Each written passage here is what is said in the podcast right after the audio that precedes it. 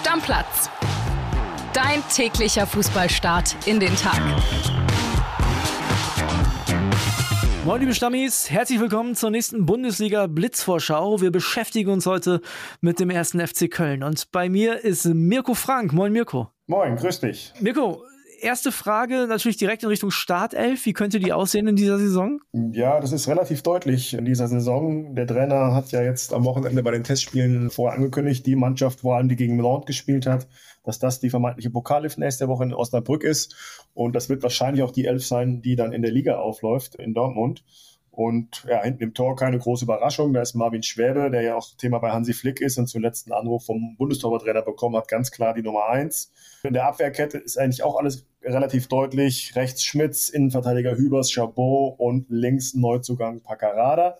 Allerdings wird der Schmitz auf Dauer Konkurrenz bekommen von Carstensen, der Däne, der aus Genk verpflichtet bzw. ausgeliehen worden ist. Der hat einen sehr guten Eindruck bei den Testspielen hinterlassen und da gehen wir davon aus, dass er da relativ schnell Druck auf Schmitz machen wird, aber zum Start natürlich erstmal noch nicht. Im Mittelfeld, ein Vierer-Mittelfeld mal äh, als Raute, mal normal. Die Sechserpositionen sind besetzt von Martel und Lubicic. Wenn ein Sechser, dann Martel, dann Lubicic auf der rechten Außenbahn. Ansonsten Doppelsechs, Außenbahn, entweder keins außen oder auch zentral links Husan Basic aktuell, weil meiner Trainingsrückstand hat und verletzt war. Ansonsten wird der auf einer Position spielen und ganz vorne Davy Selke und dahinter als hängende Spitze der Neuzugang Waldschmidt, der allerdings auch zentral auf der Zehnerposition spielen kann, spielen will. Aber das sind so die Namen, die die erste Elf ja, besetzen werden. Mit ein, zwei kleinen Änderungen noch. Der FC also sehr variabel in dieser Saison. Wie sieht's aus? Wer sind die drei wichtigsten Spieler? Ja, Florian Kainz kann man sich einfach machen, immer sagen, der Kapitän ist der wichtigste Spieler oder einer der wichtigsten Spieler. In dem Fall ist es so. Dreh- und Angelpunkt im Kölner Spiel, wie gesagt, entweder im Zentrum oder auf den Außenpositionen. Unheimlich stark, verliert wenig Bälle, vor allem bei den Standards auch immer dabei. Dazu käme Waldschmidt als belebendes Element, als Neuzugang. Der macht einen sehr, sehr guten Eindruck in der Vorbereitung, hat in Testspielen auch drei Treffer erzielt und erhoffen sich einiges. Das könnte am Ende vielleicht sogar der Königstransfer beim FC sein. Und ganz vorne, klar, Selke als Knipser immer wichtig, gerade beim Verein wie der FC. Wenn er nicht trifft, dann wird es eng, weil so viele Knipser hat der FC nicht. Okay, wer könnte denn die größte positive Überraschung werden? Ja, da reden wir von Adamian. Das hätte ich vor Wochen selbst nicht gedacht, dass ich das sagen werde. Der hat sich echt gefangen jetzt in der Vorbereitung, wirkt irgendwie gelöst, äh, zeigt gute Trainingsleistungen, ist an vielen Offensivaktionen beteiligt, wurde auch ja, mehrmals jetzt gelobt vom Trainer. Hat zwei Tore erzielt in der Vorbereitung. Letzte Saison war das ein, ja, muss man fast schon so hart sagen, Totalausfall. Hat nicht das gebracht, was man sich erhofft hatte. Bosse hat ihm auch Druck gemacht nach der Saison, galt lange als Verkaufskandidat Nummer eins, aber er hat das jetzt alles verinnerlicht, hat sich gefangen und ist relativ hoch im Kurs bei Baumgart. Noch kein Mann für die Startelf, aber da könnte was passieren.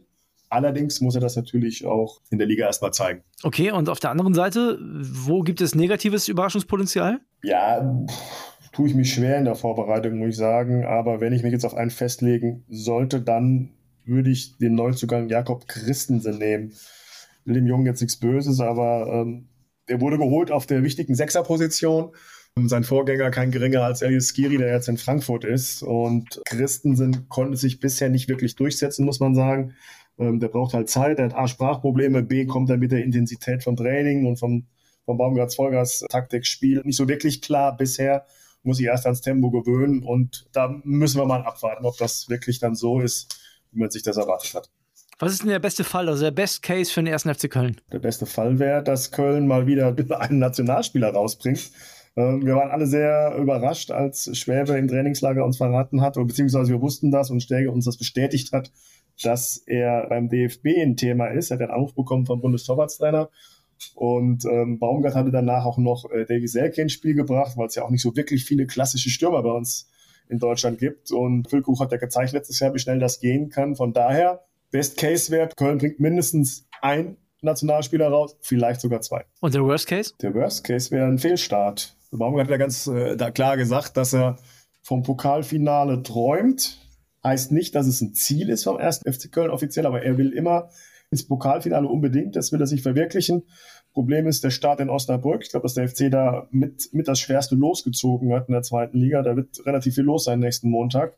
Und das wissen alle. Und danach geht die Liga in Dortmund los. Dann kommt Wolfsburg, dann geht's nach Frankfurt. Also einfach ist anders. Und ähm, da wissen sie schon am Geisbockheim, dass da sehr viel am Start liegen wird. Was ist denn die Wahrheit, die die Bosse momentan noch nicht hören wollen? Dass die erste Elf sitzt auf den ersten Blick, aber die Wahrheit ist auch, dass es danach ziemlich dünne wird, sagen wir es mal so. Es gibt viele Fragezeichen. Was ist, wenn Selke nicht trifft oder sich mal verletzt? Dahinter gibt es keinen zweiten wirklich starken Stürmer, der ihn ersetzen könnte. Was wird aus Marc Uth, der zurückkommt, wo sich alle darüber freuen? Wann kann er wieder richtig belastet werden? Wann kann er voll dabei sein? Also da gibt es mehrere Positionen. Auf der Innenverteidigung haben sie zwei starke Verteidiger. Danach ist nicht wirklich viel da, was wirklich äh, Bundesliga tauglich ist, aktuell zumindest. Und gerade nach dem Abgang von Hector oder Abgängen von Hector und Skiri hat Köln beide Positionen nicht wirklich aufgefangen. Das muss man einfach so sagen.